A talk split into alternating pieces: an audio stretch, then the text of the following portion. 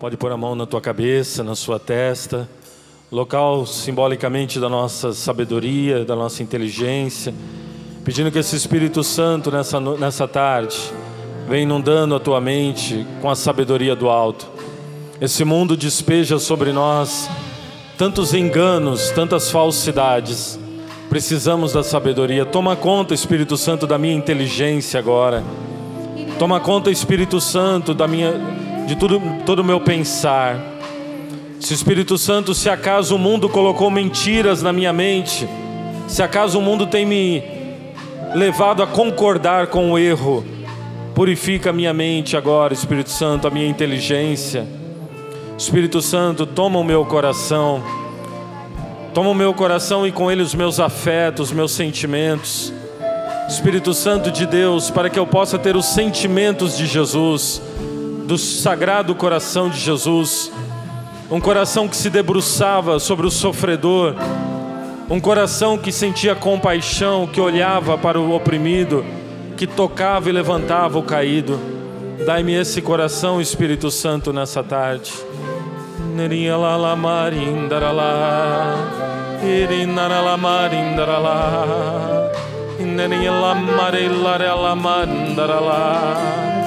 la re lama Shimbara la la ria ma la la maria la É a tua graça que precisamos, é a tua iluminação que precisamos, Espírito Santo de Deus. Glória ao Pai, ao Filho e ao Espírito Santo. Como era no princípio, agora e sempre. Amém. Glória ao Pai, ao Filho e ao Espírito Santo. Como era no princípio, agora e sempre. Amém. Glória ao Pai, ao Filho e ao Espírito Santo. Como era no princípio, agora e sempre. Amém. Ao Senhor Davi, do nosso Deus, uma salva de palmas a Ele. Ele é o Senhor da vida, Ele é digno de todo louvor, Ele o merece. Meus irmãos, vocês aqui na Canção Nova, no Rincão, você em casa que nos acompanha também pela Canção Nova agora. Bom, eu sou o Padre Silvio da, de Curitiba, da Casa Provida Mãe Imaculada, também da Paróquia São Jorge. É uma alegria estar aqui pregando um tema que hoje não vai ser fácil, o tema que foi me dado para fazer essa pregação, as consequências do aborto. Mas é um tema muito importante, porque nos ajuda a entender o contexto através dos sintomas, nós podemos chegar às doenças. Né? Muitos médicos fazem assim, olham para o sintoma e aí o médico vai descobrir qual que é a doença. Hoje nós vamos olhar para sintomas e nós vamos perceber que há uma doença grave por trás desses sintomas. Nós já sabemos o nome dessa doença grave, é o aborto. Está quente hoje? Alguém aí quer ir para o purgatório? Ninguém vai levantar o braço? Ninguém quer ir para o purgatório? Todo mundo está se preparando para ir direto para o céu? Todo mundo? Que maravilha, não, que maravilha, bom. Que bom, santidade de vida, né? Estamos buscando a santidade, vamos todo mundo direto para o céu. Mas se for para o purgatório, saiba que vai ser bem pior do que esse solzinho que está aqui agora, viu? Bem pior do que esse abafadão que está aqui agora vai ser o purgatório. Meus irmãos, na nossa vida, existem consequências para as nossas atitudes e decisões da nossa vida. Né? São leis que o nosso Deus deixou, leis morais, leis espirituais, leis físicas, leis sociais que o nosso Deus deixou para nós. E à medida que nós vivenciamos essas leis, de acordo com elas deveriam ser, melhor é para nós. À medida que nós infringimos essas leis, e quanto mais grave for o que fizermos, pior para nós. É uma consequência direta de efeito e causa que pode acontecer na nossa vida. Palavra de Deus, Gálatas. Se alguém tiver a palavra de Deus, pode pegar essa passagem muito importante de Gálatas, Carta de São Paulo aos Gálatas, capítulo 6, o versículos 7 e seguinte, 7 e 8, esses dois versículos. Ou melhor, vamos pegar 7 ao 9, entenderemos melhor. Gálatas 6, versículos 7 ao 9. Não vos enganeis, de Deus não se zomba. O que o homem semeia, isso mesmo colherá. Quem semeia na carne, da carne colherá a corrupção. Quem semeia no espírito, do espírito colherá a vida eterna. Não nos cansemos de fazer o bem, porque a seu tempo colheremos se não relaxarmos. Por isso, enquanto temos tempo, façamos o bem a todos os homens, mas particularmente aos irmãos de fé. Tiba, podemos mudar um pouquinho aqui e dizer que enquanto temos tempo, sejamos gente do bem? Podemos? Perfeito? Então vamos dizer juntos: enquanto tenho tempo, eu quero ser gente do bem. É a minha decisão de vida. E olha mais, vamos voltar mais um, um momento na palavra aqui no versículo 6, 7. Não vos enganeis, de Deus não se zomba, o que o homem semeia, isso mesmo colherá. Diz para a pessoa que está do seu lado: o que você semear, você vai colher. Vai colher. Isso. Aí diz para ele agora: quem semeia na carne, na carne colherá corrupção. Agora você diz com mais alegria ainda. Primeiro você disse meio triste, né? Estava certo, tinha que dizer triste. Agora você vai dizer alegre para ele. Quem semeia no espírito, do espírito colherá a vida eterna. Você deu uma boa notícia para essa pessoa agora, porque ela está aqui hoje na canção nova para colher, para semear no espírito, certo? Quem veio aqui semear no espírito? Amém, gente. Que Deus nos dê uma maravilhosa de uma colheita. As colheitas já estão acontecendo. Falando agora diretamente, pela manhã tivemos aqui o pessoal na sua luta, no combate em defesa da vida, se apresentando, alguns já, outros ainda estarão aqui. As colheitas já estão acontecendo, porque as pessoas não estão se cansando de fazer o bem. Tem gente fazendo o bem. O doutor aqui falava com entusiasmo, né, chamando mais gente. Vamos nessa obra. Mas, meus irmãos, a passagem que nós acabamos de ler, Gálatas 6, versículos 7 seguintes, nos apresenta uma lei de Deus. Deus deixou para nós essa lei, essa lei está clara aqui para nós. São Cipriano, São Cipriano, monge lá do Rio de Janeiro, da comunidade Emanuel, trabalha muito isso daqui. Ele e a sua comunidade Emanuel, com o trabalho de cura interior, de libertação. Ele chama isso aqui de lei da semeadura. O que você semeia, você colhe. Está nos dizendo a palavra de Deus aqui. Isso acontece constantemente. Isso vai mostrar para nós a questão do aborto, da gravidade que ela é, porque entra dentro da lei da semeadura, que envolve tantas outras situações das nossas vidas.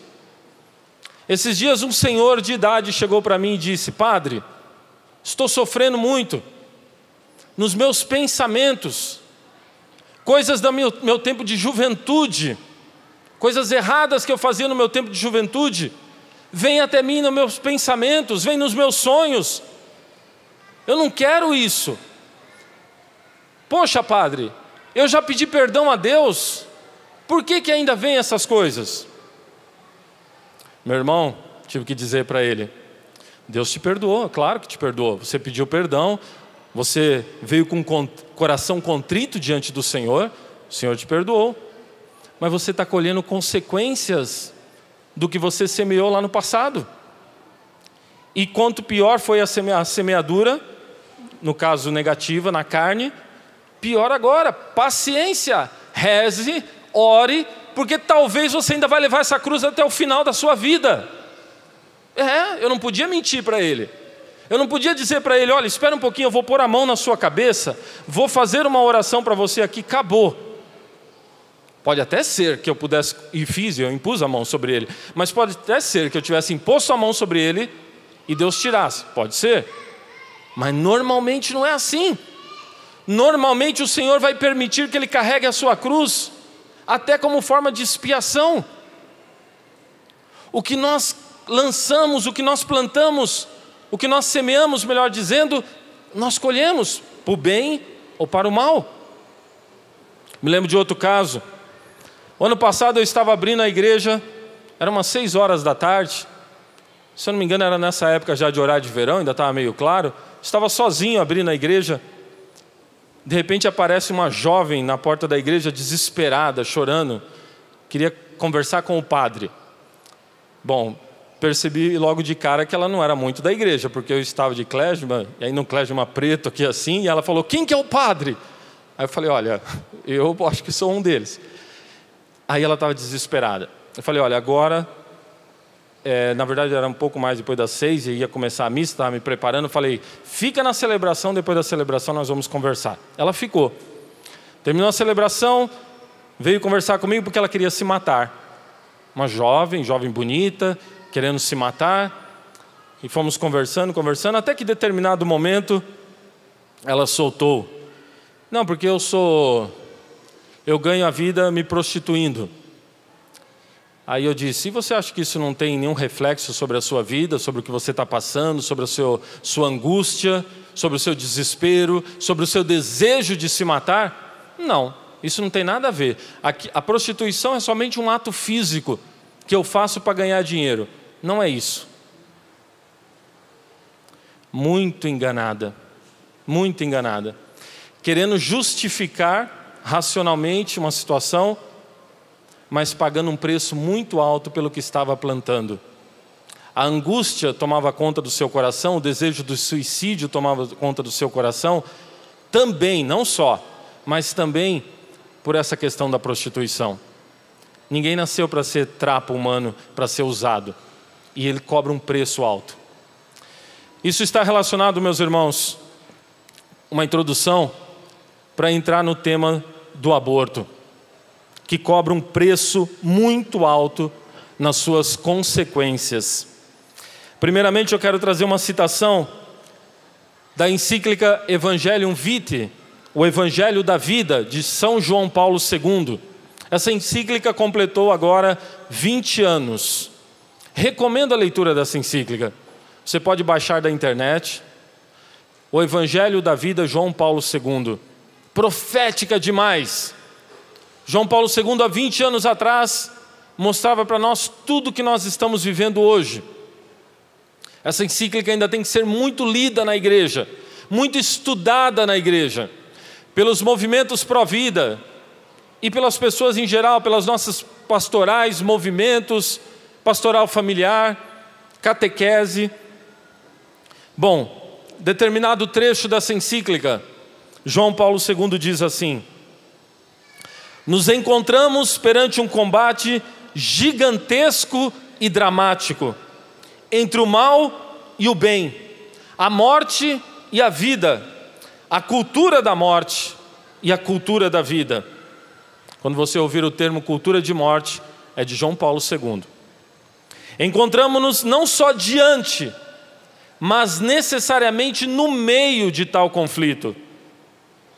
Todos estamos implicados e tomamos parte nele, com a responsabilidade iniludível de decidir incondicionalmente a favor da vida. O professor Felipe Aquino falava hoje cedo aqui sobre isso, do cristão que tem que tomar a sua decisão clara sobre a defesa da vida. Não dá para ser diferente. O Papa João Paulo II então nos coloca que nós estamos nesse combate, olha os termos que ele usa, gigantesco e dramático. E o aborto, ele traz, ele traz essa questão dramática para cima das pessoas. A mulher, em primeiro lugar, no centro desse combate dramático, a mãe, mas também toda a sociedade, todos nós, como nós vamos ver.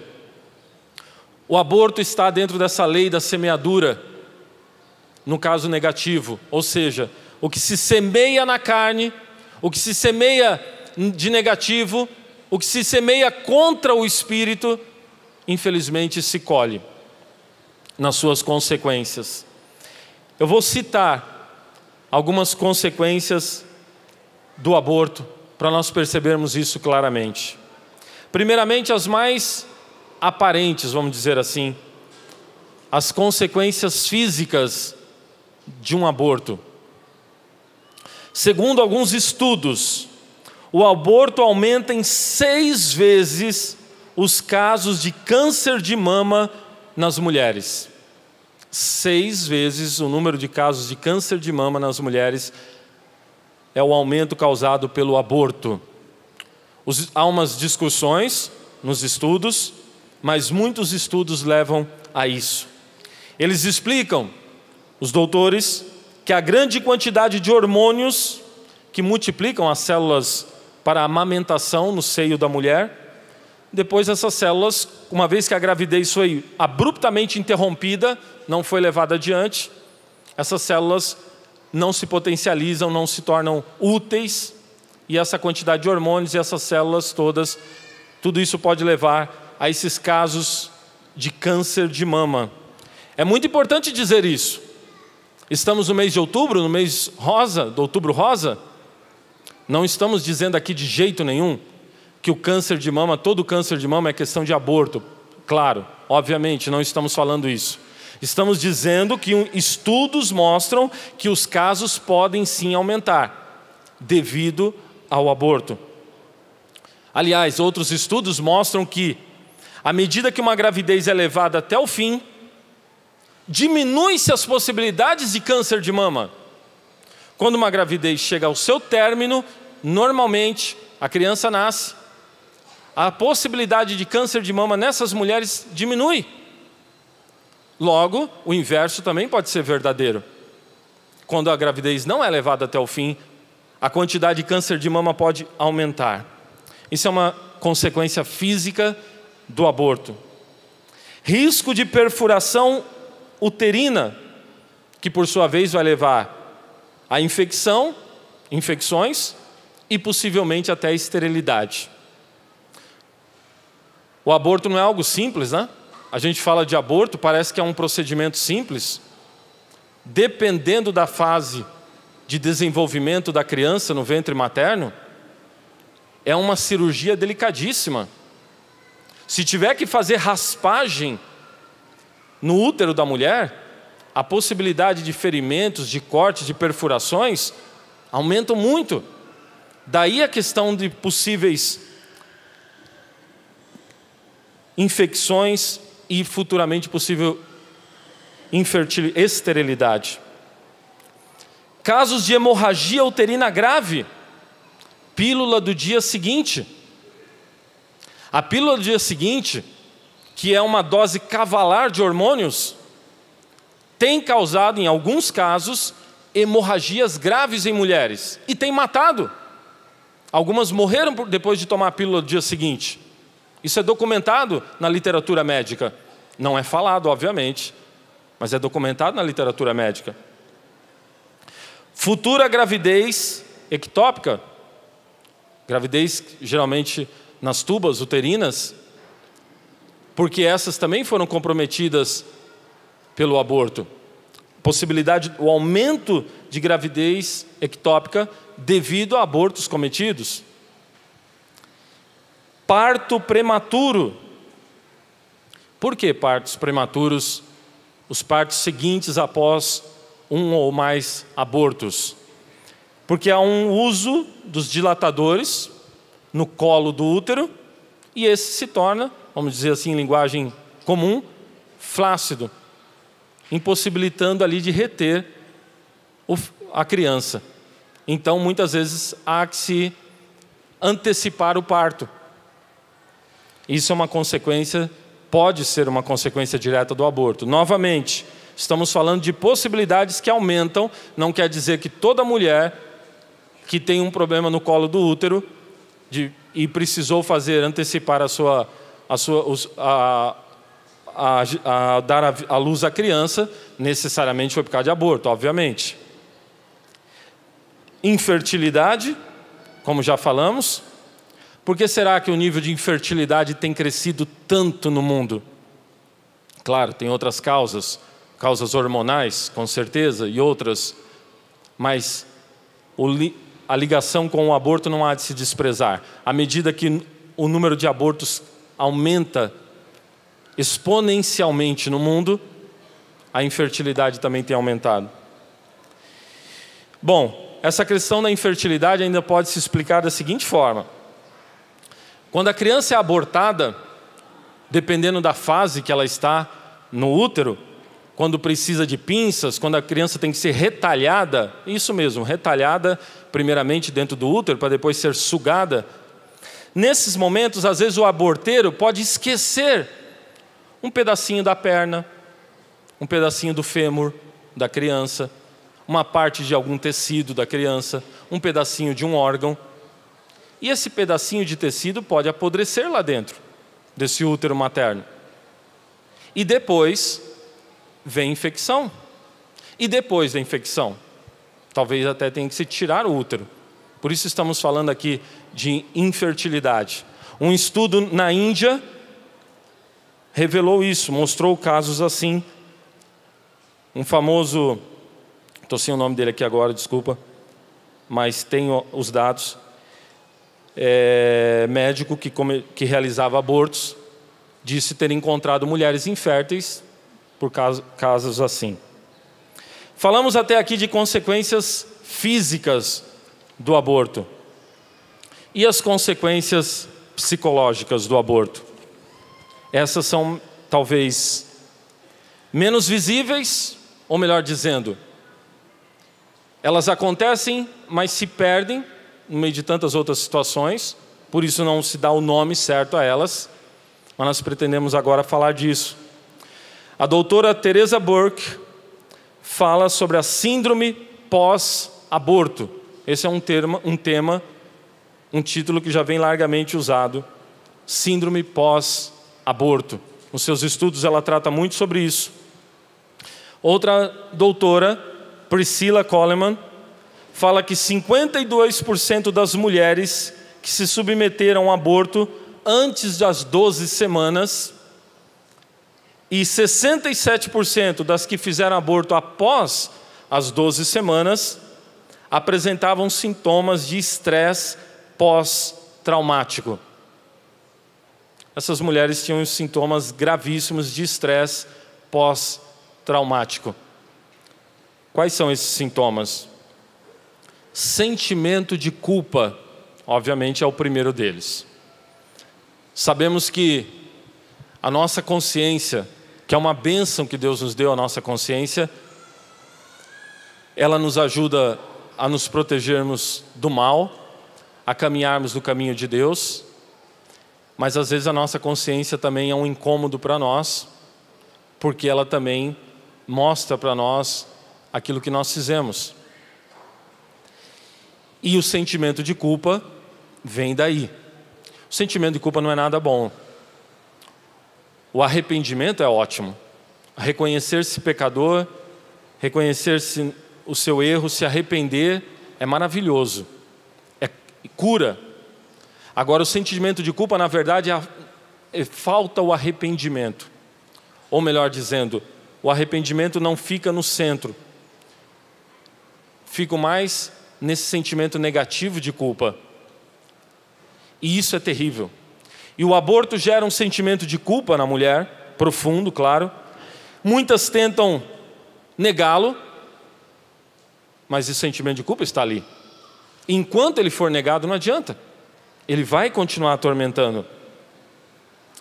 A perda da autoestima, algo tão sério em relação ao aborto. Depressão com tendência suicida Deixa eu ficar um pouco mais nesse ponto. A doutora Lilian Pinheiro, essa, da Unifesp, fez um estudo e ela diz: quando a mulher está grávida, é secretado o hormônio da manutenção da gravidez, a progesterona, o qual adapta o corpo feminino à nova realidade biológica.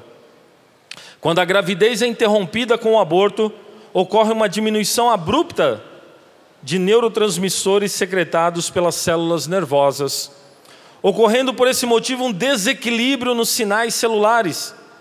É a depressão causada por motivos moleculares e, consequentemente, levando ao aumento da taxa de suicídio e infertilidade. Mulheres sabem muito bem disso, né? Tanto nós, homens, vocês, mulheres, os hormônios agem muito em nós, tem uma grande parcela de ação na nossa vida, grande, mas não total, não única. Mas vocês, mulheres, parecem ainda mais perceberem essa ação hormonal.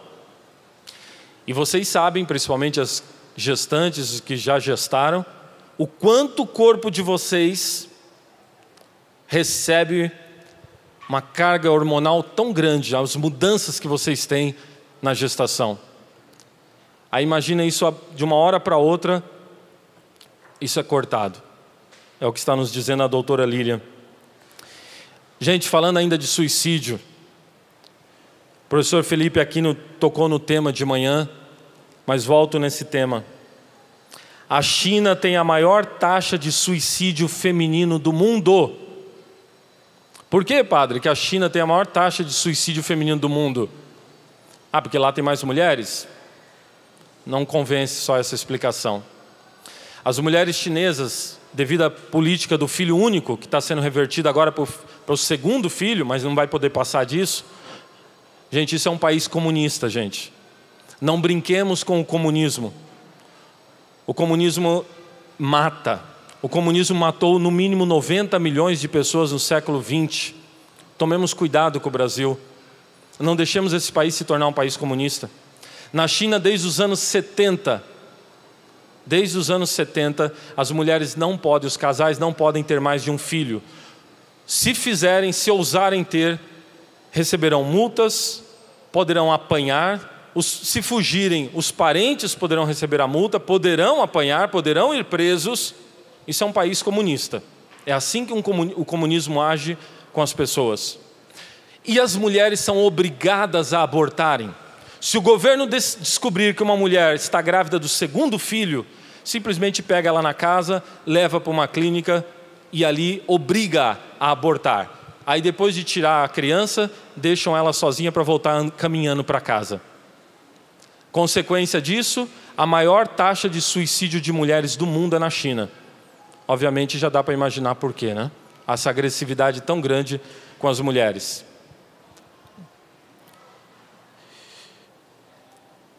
O suicídio tem aumentado no mundo, principalmente entre jovens. A ONU lançou uma campanha agora a respeito do suicídio. Só que eles não falam isso daqui. Fala-se que o número de suicídio tem aumentado, que, tá, que se torna uma, uma epidemia, mas não se fala possíveis causas do suicídio, entre elas o aborto.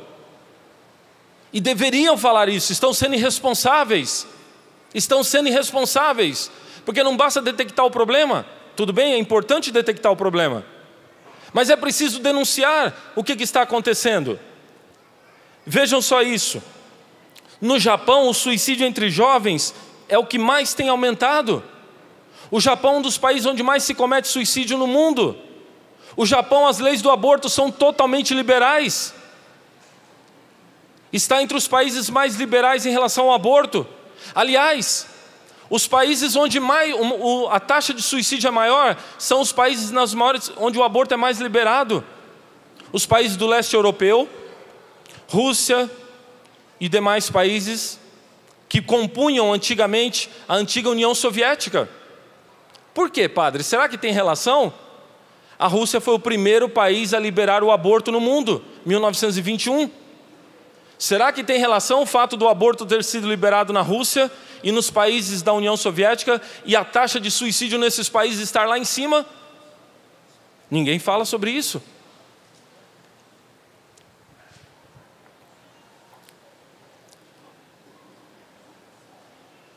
O suicídio é a primeira causa de morte entre meninas de 15 a 19 anos no mundo primeira causa de morte entre meninas de 15 a 19 anos no mundo é o suicídio.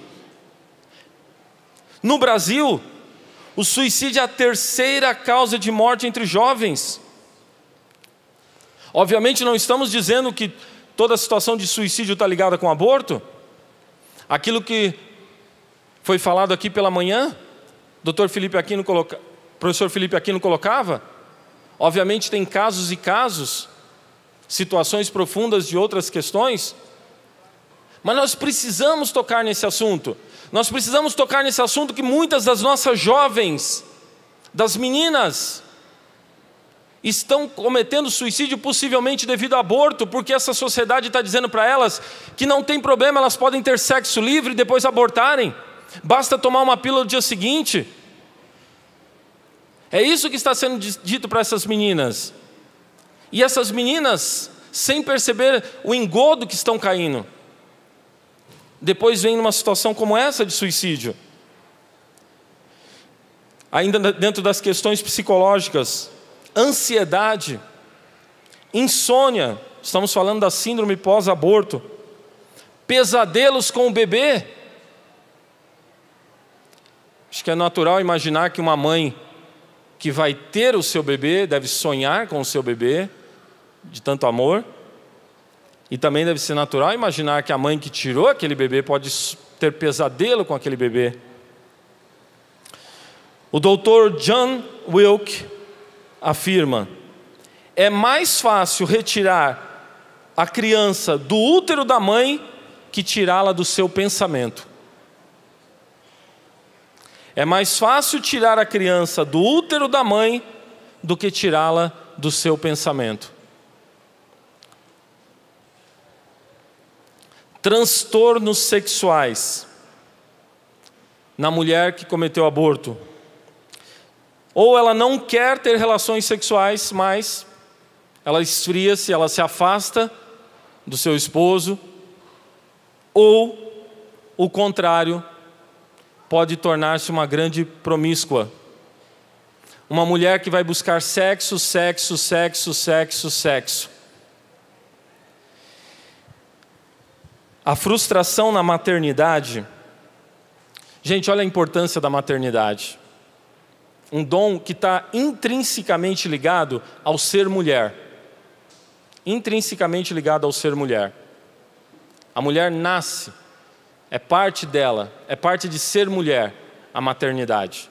Que depois, essa maternidade vai se desenvolver com o casamento, com, a, com os filhos, mas mesmo a mulher que não casa e não tem filhos, ou casa e não tem filhos, enfim, também pode e desenvolve a maternidade.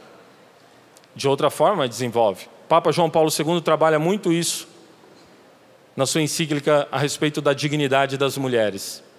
Mas, enfim, a maternidade é uma capacidade de doação pelo outro, de acolhida, de ternura da mulher, que não é que nós homens não temos, também temos.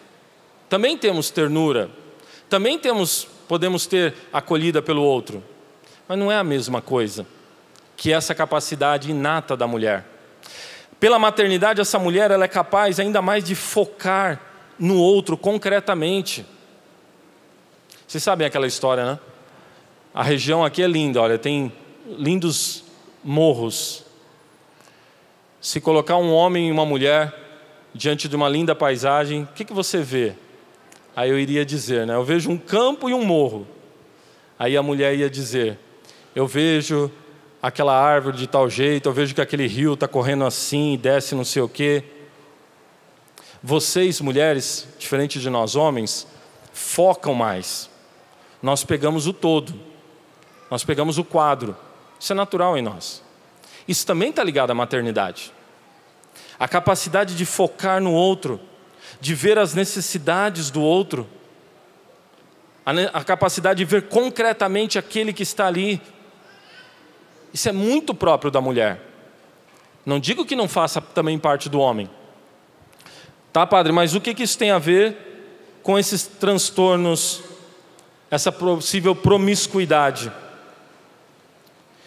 Essa mulher ferida na sua maternidade, essa mulher que cortou a sua maternidade por meio do aborto, justamente ela pode ir por polo oposto da ternura. O polo da amargura. E lembra que nós falamos, o sentimento de culpa começa a cobrar aqui. E essa mulher vai culpar-se a si mesmo. E muitas vezes a promiscuidade não é nada mais, nada menos do que uma, um ataque contra o seu próprio corpo. Esse corpo que, pelo, qual eu, eu, pelo qual eu eliminei vida, uma vida. O desprezo contra mim mesmo. O não valorizar-me mais. Não importa se agora eu sou objeto na mão de um homem, de outro homem, de outro homem. Porque eu já fiz algo terrível contra mim mesma. Eu já me matei, eu já me feri profundamente naquilo mais íntimo meu na minha maternidade. Por que, que eu vou valorizar esse corpo? A dificuldade de manter relacionamentos futuros com isso. A tendência ao alcoolismo Doutora Priscila Coleman, vou citá-la. Mulheres que abortaram consomem álcool e drogas para superar traumas. Elas têm cinco vezes mais probabilidades de consumir drogas e álcool do que uma mulher que não abortou. Cinco vezes mais possibilidade de consumir droga e álcool do que uma mulher que não abortou. Vocês estão vendo que nós estamos nos baseando aqui em estudos, porque graças a Deus ainda temos, e queira Deus que nunca haverá de faltar, cientistas comprometidos com a verdade, porque não é fácil, não é fácil. O cientista, para escrever isso daqui, ele tem que dar a cara a tapa, porque as nossas universidades estão ideologi ideologizadas ideologizadas. O cientista ele tem que ir contra a ideologia reinante. Ele tem que ir contra aquilo que é tido agora como o certinho. Ele precisa enfrentar situações muito grandes e colocar talvez a sua colocar muitas vezes a sua carreira em risco, gente. Colocar a sua carreira em risco.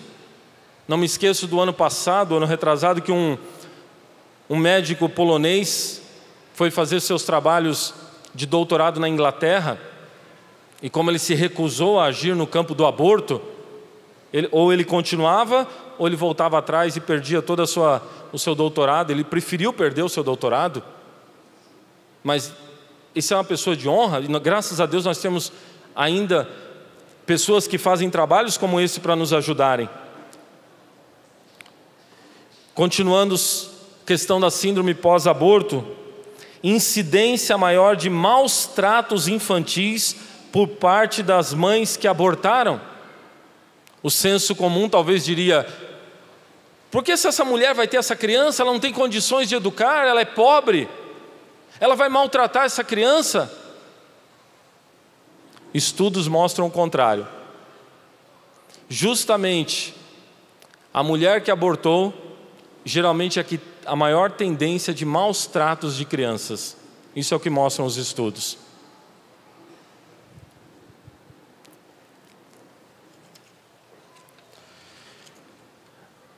Novamente citando a doutora Coleman.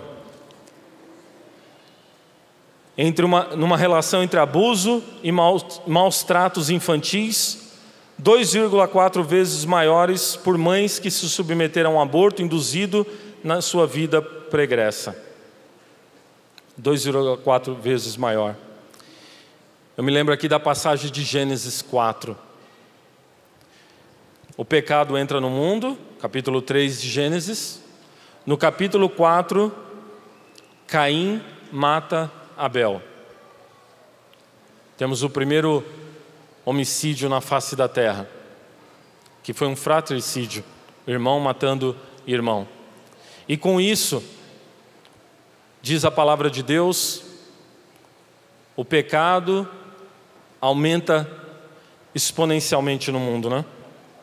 O mal, gente, ele sempre leva a um, vai tender a levar a um mal maior. O mal sempre vai tender a levar a um mal maior. Deixa eu entrar agora nos problemas mentais, ainda ligado à questão a questão psicológica. Segundo o estudo científico publicado pelo The British Journal of Psychiatry, jornal britânico de psiquiatria,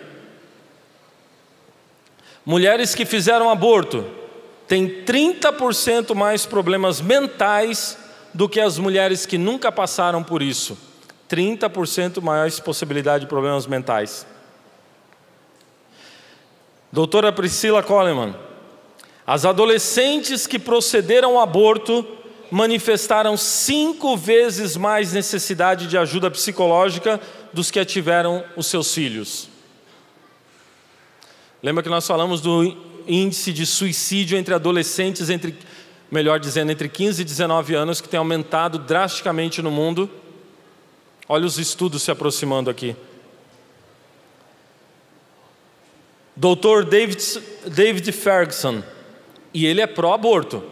Esse que eu vou citar agora, publicamente diz ser pró-aborto, mas olha o que, que ele fala. O aborto e não a gravidez pode causar problemas mentais. Na Nova Zelândia, um estudo similar, realizado com 1.265 mulheres, das quais 500 engravidaram, pelo menos uma vez aos 25 anos, e 90 delas interromperam a gravidez por meio do aborto.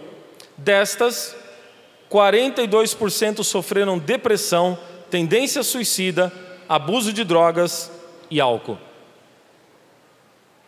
Os problemas mentais aumentam gravemente nas mulheres que abortaram. Não quer dizer que toda mulher que abortou terá um problema mental. Quer dizer que, pelo menos o estudo está dizendo que 30% delas tende -se a aumentar esse, esses problemas. Esses sintomas se agravam sempre que a mulher encontra uma grávida, vê um bebê num carrinho, passa diante de uma clínica, pensa no aniversário do filho a síndrome pós-aborto não se limita à mãe. Claro, é muito mais forte na mulher. Esse relacionamento entre a mãe e o filho é algo muito forte, muito forte.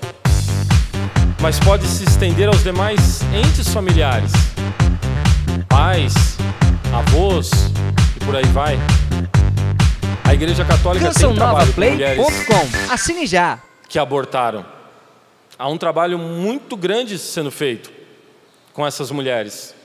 E as pessoas que acompanham essas mulheres que abortaram falam de todos esses sintomas e acompanham isso daqui com as mulheres. Nós padres, tudo isso daqui nós padres percebemos. O primeiro que eu mencionei, o sentimento de culpa, esse então é o mais claro possível que nós padres enfrentamos. Aquela pessoa que já se confessou uma, duas, três, quatro, cinco, dez vezes do mesmo pecado. Ela não tem mais o pecado. Deus já a perdoou. Mas o sentimento de culpa está ali. Retirar esse filho foi algo muito forte. A consequência fica. Vai precisar de todo um trabalho de cura interior. E graças a Deus, graças a Deus também nós padres e eu pessoalmente, tenho tantos casos, tantos não, mas sei de vários casos de mulheres que abortaram e hoje estão curadas. Porque nosso Deus cura, claro. Tudo isso que nós estamos falando aqui, meus irmãos, são situações concretas que as pessoas vivem sofrem, mas nada disso daqui é um ponto final na vida de uma pessoa. O Senhor nosso Deus é o Deus da cura, da libertação, nós acreditamos nisso. Por isso que é importante que a pessoa que esteja até nos ouvindo agora, assistindo pela canção nova agora, lembre-se que Deus te ama e que Deus pode te curar dessa situação e quer te curar dessa situação. Mas me permitam ir além agora num ponto que é importante tratarmos: a questão do estupro. Será que a mulher vítima do estupro, nesse caso, não deveria abortar mesmo? Às vezes, até entre nós, cristãos, defensores da vida, de acordo, de, de, diante do trauma, da situação tão dolorosa que realmente ela é a situação do estupro, podemos ser tentados a pensar assim. Será que não é o melhor nesse caso? Será que não é o melhor para essa mulher? Num levantamento realizado em 2004 na Unifesp, verificou-se que 80% das mulheres grávidas por estupro se recusaram a abortar e estão contentes com os filhos que têm. Enquanto que 20% que realizaram o aborto estão arrependidas.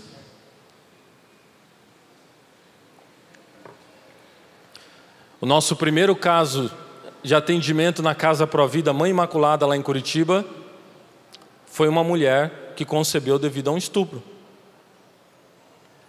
Conversando com ela, eu disse para ela: Mãe, parabéns pela tua decisão. Filhinha linda que ela tem. Mãe, parabéns pela tua decisão, mas me diga uma coisa. Por que, que você optou pela vida? Ela disse para mim o seguinte: Padre, realmente a princípio me veio o pensamento de abortar. Mas eu me lembrei do seguinte: quando eu estava sendo estuprada, na hora do estupro, eu clamei pela minha vida, porque ele disse que iria me matar. Eu clamei pela minha vida. Ele não me matou. Quando posteriormente veio o pensamento de matar a criança, de abortar, eu pensei: se eu clamei pela minha vida e fui salva, que direito eu tenho de tirar a vida dessa criança?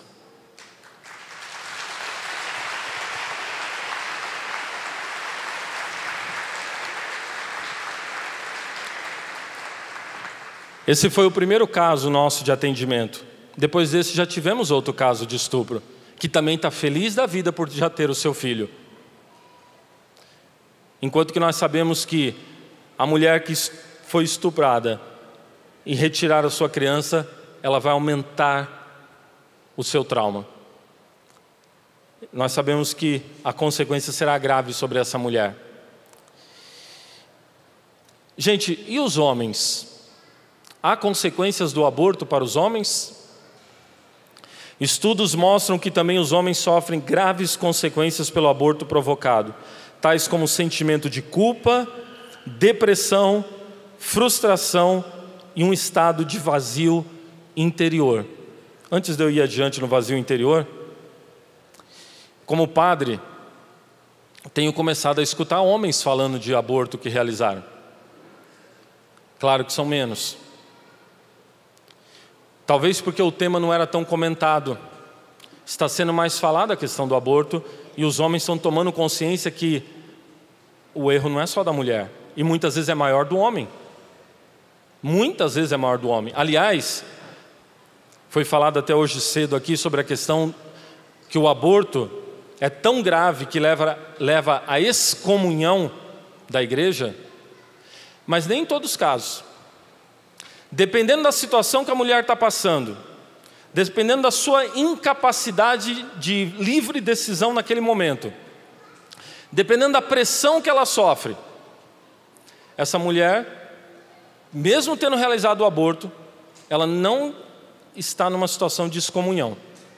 Ela não tinha plena liberdade do que ela estava fazendo. Diferente do homem, do médico e dos outros que a pressionaram e fizeram o aborto nela. Esses estão excomungados esses tinham liberdade no que estavam fazendo.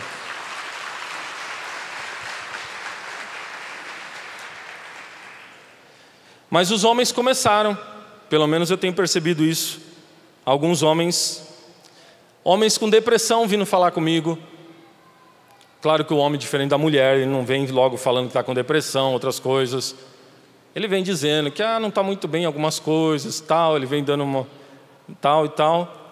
E aí depois de uma conversa, de outra, aí alguns falam lá no meio da conversa, padre, eu queria dizer que eu cometi um aborto. Eu queria dizer que eu levei a, a minha namorada, minha esposa, eu queria dizer que eu meio que forcei para cometer um aborto. Aí sai aquele peso. Sai aquele peso. Porque realmente aquele peso estava lá. E ele não é menor sobre o homem. Talvez pelo fato da consciência masculina não estar totalmente formada, mas uma hora que chegar o tema para ele, a consciência vai lembrá-lo sobre isso. Quero voltar na questão do estado de vazio interior dos homens. Eu falei sobre a questão da maternidade. Eu quero falar aqui da paternidade. Estamos num tempo, isso daqui seria motivo talvez para uma pregação à parte, mas vou pelo menos dar uma pincelada. Estamos no tempo dos homens fracos, né? Homens, não todos, é claro, mas muitos homens que não querem assumir a responsabilidade familiar, toda a responsabilidade em relação a ser pai, a ser chefe de família. Isso pode estar ligado a um, um problema sério na paternidade, que por sua vez, a paternidade no homem está ligada à autoridade. A paternidade, a autoridade masculina, pela missão que ele tem da paternidade. Só que se ele cometeu um aborto antes, se ele levou aquela mulher para o aborto, se ele empurrou aquela mulher para o aborto, esse homem desconfia dele mesmo como tendo autoridade para falar alguma coisa depois, autoridade para ser pai, autoridade para assumir uma família. Esse homem pode começar sem perceber a desconfiar dele mesmo, não, não, não acreditar que ele é capaz mais.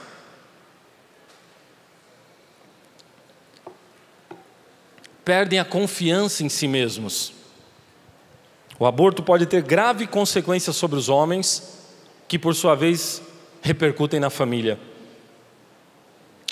E as consequências para o bebê? Tiba falou muito bem aqui, desde o início da concepção, é uma pessoa. Então nós estamos falando de uma pessoa que está sendo abortada. Bom, o neném morre da forma mais torturante e desumana possível. Os métodos de aborto são os piores que podemos imaginar. Interessante, no estado de Minnesota, nos Estados Unidos, onde o aborto é legalizado, porém antes de fazer o aborto, a mulher recebe um, toda uma, uma documentação para ela assinar. Ela está assumindo que ela está livremente ali para realizar um procedimento. Né? Os eufemismos são usados nesse caso. Interessante que lá no meio dessa, de tudo isso daqui, diz assim: que a partir da vigésima semana, a mulher pode optar para dar um analgésico para o feto. Não é para ela ela já vai estar sedada. Ela pode assinar que ela opta, no estado do Minnesota, que ela aceita que a partir da vigésima semana seja dado um analgésico para o feto. Por quê? Porque houve um, um pouquinho de bom senso ali, mesmo que querendo matar a criança, mas alguém pensou, ele já sente dor. Vamos dar um analgésico para ele ele já sente dor. Bom, não vou além nas consequências do aborto para o bebê. Gente, e as consequências do aborto para a família? Será que tem consequências?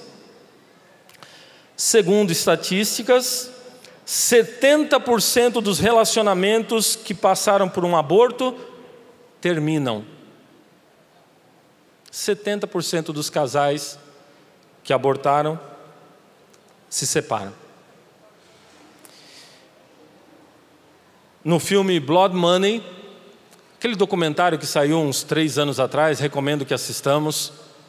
Blood Money, Dinheiro Sangrento seria uma tradução livre. Nesse filme, uma das mulheres que dá testemunho de ter abortado, ela fala que o seu filhinho, ou a filhinha, não me recordo, cobrava dela: cadê o irmãozinho? Mas como? Você não sabe nada de um irmãozinho. Mas de alguma forma ele sentia que tinha um irmãozinho que não, não tinha mais, foi tirado esse irmãozinho. É de se pensar. E as consequências morais do aborto? Primeira delas, eugenia. Eugenia é uma palavra mais usada na sociologia para dizer o seguinte, de forma simples: pureza ética. Uma pureza de raça. Os, os Hitler foi eugênico. A raça alemã é a raça perfeita, vamos matar os demais, vamos matar judeus e outros, para que permaneça a raça alemã. O aborto atualmente é eugênico. Na Suécia já existe uma lei que a mulher pode, a mulher e o pai e todo mundo mais, pode matar a criança dependendo do sexo. Ah, eu não queria que fosse menina. Então mata. Na China, o professor Felipe falou hoje cedo aqui, as meninas são assassinadas somente pelo fato de serem meninas, são abortadas. Já se fala no aborto por questão psicológica. Ah, a pessoa está, a gestante está se dizendo indisposta psicologicamente. Abortas. Ainda na questão da eugenia, a maior parte dos abortos são de pobres, negros e mulheres. Aliás, o aborto de pobres tem sido, volta e meia eu tenho lido textos aqui no Brasil, onde lá no meio do texto alguém coloca alguma coisa assim: ah, mas se aquela mãe tivesse abortado, não teria mais um passando fome no mundo. Isso é um argumento, gente, totalmente não só falso, como de uma frieza eugênica. Pode matar o pobre, ele não merece viver porque ele é pobre. Isso é eugenia. Vamos limpar, vamos deixar só quem é de classe alta nesse mundo. E o aborto dos anencéfalos? Doutora Lenise acompanhou muito a questão da anencefalia. E o aborto de síndrome de Down?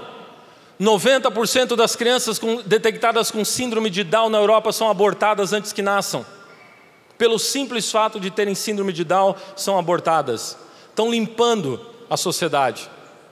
Alguém disse uma vez que em uma das Parasolimpíadas, são muito bonitas as Parasolimpíadas, foram os atletas de ponta, disputaram, ganharam, aí vem aquele atleta com uma deficiência grave e nada e corre.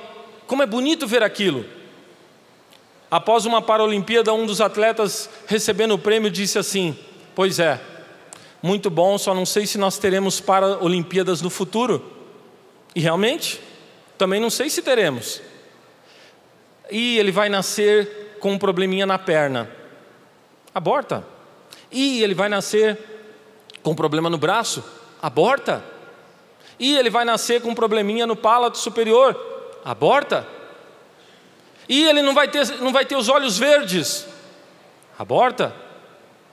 Não sei se teremos Paralimpíadas no futuro. Gente, isso gera uma consequência grave na sociedade.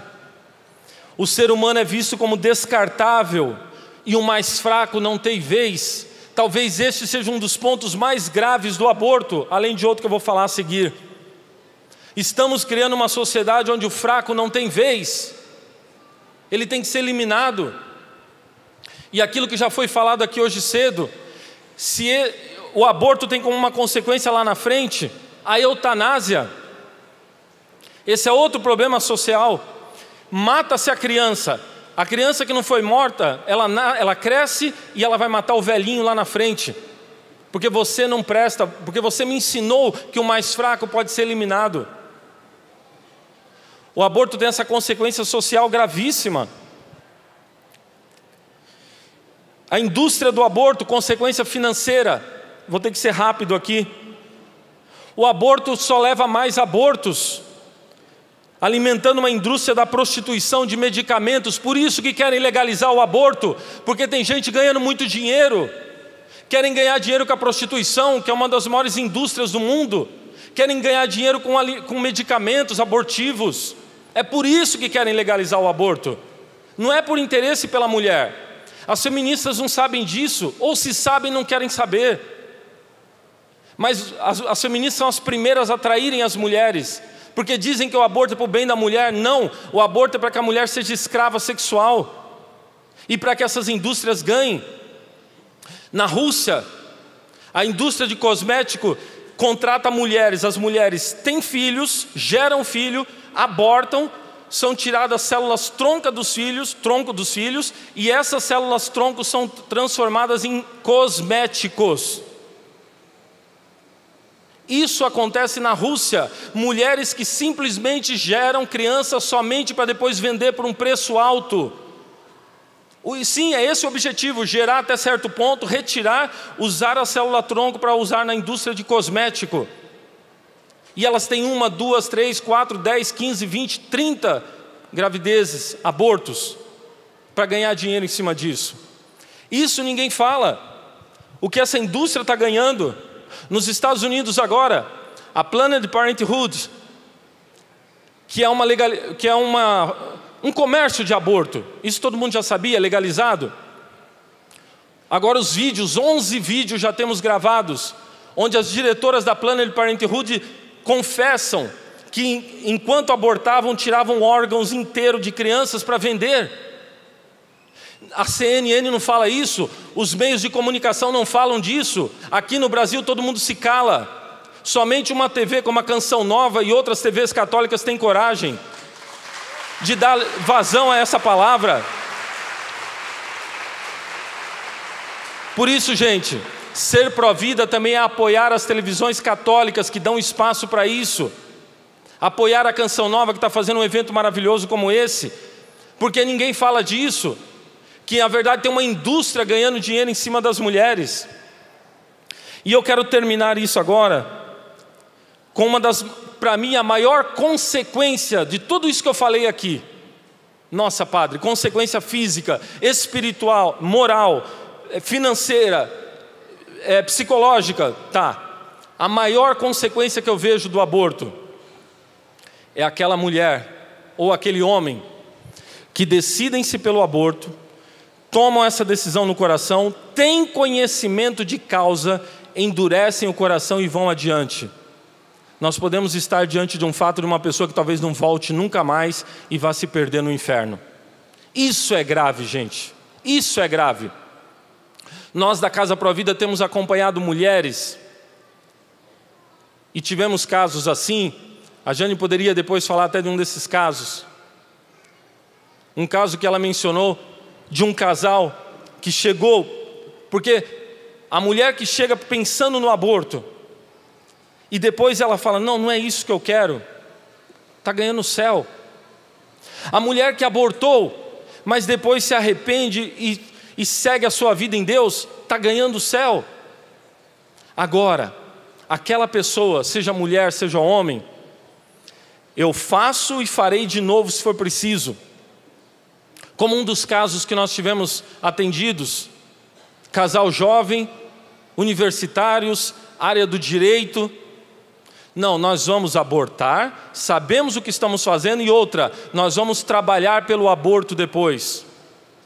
Essa pessoa está assinando a sua entrega da sua alma a Satanás. Isso para nós católicos é triste demais.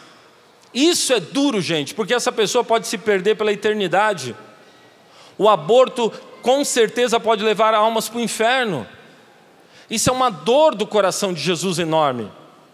Porque quantas pessoas se perderão devido a essa crueldade e devido ao endurecimento do coração. O aborto ele está numa linha tênue entre que é a linha entre a vida e a morte, mas também é uma linha que não se percebe, que não se vê, mas é uma linha entre a tomada de decisão pela salvação e a tomada de decisão quando se tem consciência pela perdição. E nós sabemos que há uma regra espiritual aqui também. Estamos falando de regras, de leis que têm consequências. Desde o início eu falei sobre isso. Quanto mais uma pessoa no seu coração toma uma decisão pelo bem pela verdade, mais ela se fortalece em contínuas decisões pelo bem e pela verdade. Quanto mais você for uma pessoa virtuosa, mais você vai se tornando uma pessoa virtuosa, melhor pessoa você vai sendo, e você está caminhando para uma união cada vez maior com Deus. O contrário também é verdadeiro. Quanto mais você tomar decisões pelo erro, mais longe você vai ficando da decisão pela verdade. Mais o teu coração vai endurecendo. Mais difícil é a tua volta. Não é impossível, mas é mais difícil. Meus irmãos, lutemos pela vida. E o Senhor tem cura para nós. Eu quero encerrar com uma palavra do Papa João Paulo II, assim como eu iniciei com uma palavra com ele, eu quero encerrar com uma palavra também dele. Ele diz para as mulheres que abortaram, e se você é uma delas que está escutando hoje nessa tarde, o Papa diz com todo o amor do coração de Jesus: um pensamento especial eu quero reservá-lo para vós, mulheres que recorreram ao aborto a igreja está a par dos numerosos motivos que poderiam ter influído sobre a vossa decisão. E não duvida que em muitos casos se tratou de uma decisão difícil, talvez dramática. Provavelmente a ferida no vosso espírito ainda não está sarada. Na realidade, aquilo que aconteceu foi e permanece profundamente injusto, mas não vos deixeis cair no desânimo, nem percais a esperança se não o fizesses ainda, abri-vos com humildade e confiança ao arrependimento ao Pai. O Pai da misericórdia vos espera para vos oferecer o seu perdão, a sua paz no sacramento da reconciliação. Vós dareis conta de que nada está perdido e podereis pedir perdão também ao vosso filho que agora vive no Senhor. Amém.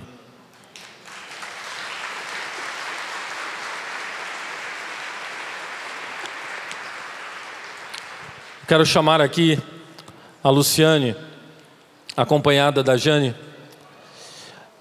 A Luciane foi atendida pela Casa Provida Mãe Imaculada, nossa casa de Curitiba.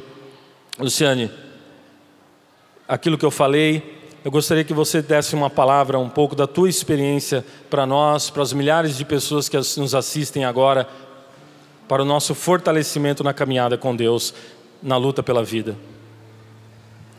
Boa tarde, meu nome é Luciane, né? Eu sou de Curitiba. Eu vou contar rapidamente aqui o meu testemunho. É, eu engravidei, né? Tinha acabado meu casamento e eu logo depois conheci uma pessoa e engravidei dela. Não queria criança. É, eu cheguei a usar métodos para perder essa criança. É, e ele, como não queria, é, chegou a comprar medicamento pela internet. Chegou na casa dele, eu olhei para aquele medicamento falei: não, hoje eu não vou tomar. Aí ele me ligava, eu ia na casa dele de novo, olhava naquele medicamento, daí eu chorava e não sabia o que fazer. Aí que veio a Casa Provida na minha vida. Eu fui atendida é, uma psicóloga de lá, a doutora Gleice, que me aconselhou muito, conversou muito comigo. A conversa que eu não tinha em casa, é, eu tive com ela. E isso foi muito importante pela, pela decisão que eu tomei. E eu, ele me chamou de novo, eu olhei naquele medicamento e falei: joga fora, porque eu não vou tirar mais minha filha. E mesmo assim, eu ainda vou dar, ela não vou ficar, não vai, não vai ficar comigo. Eu lutava, ela conversava comigo. E eu fui pegando amor naquela barriga, naquela menina.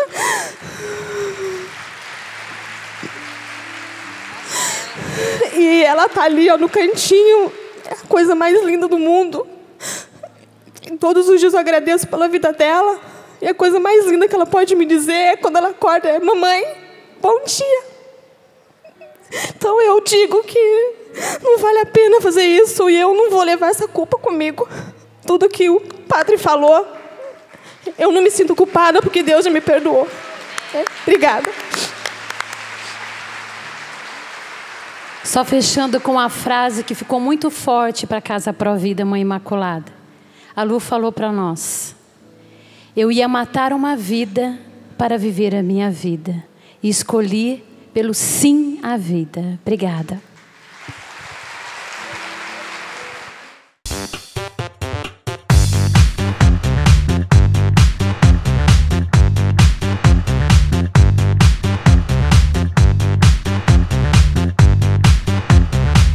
cançãonovaplay.com. Assine já!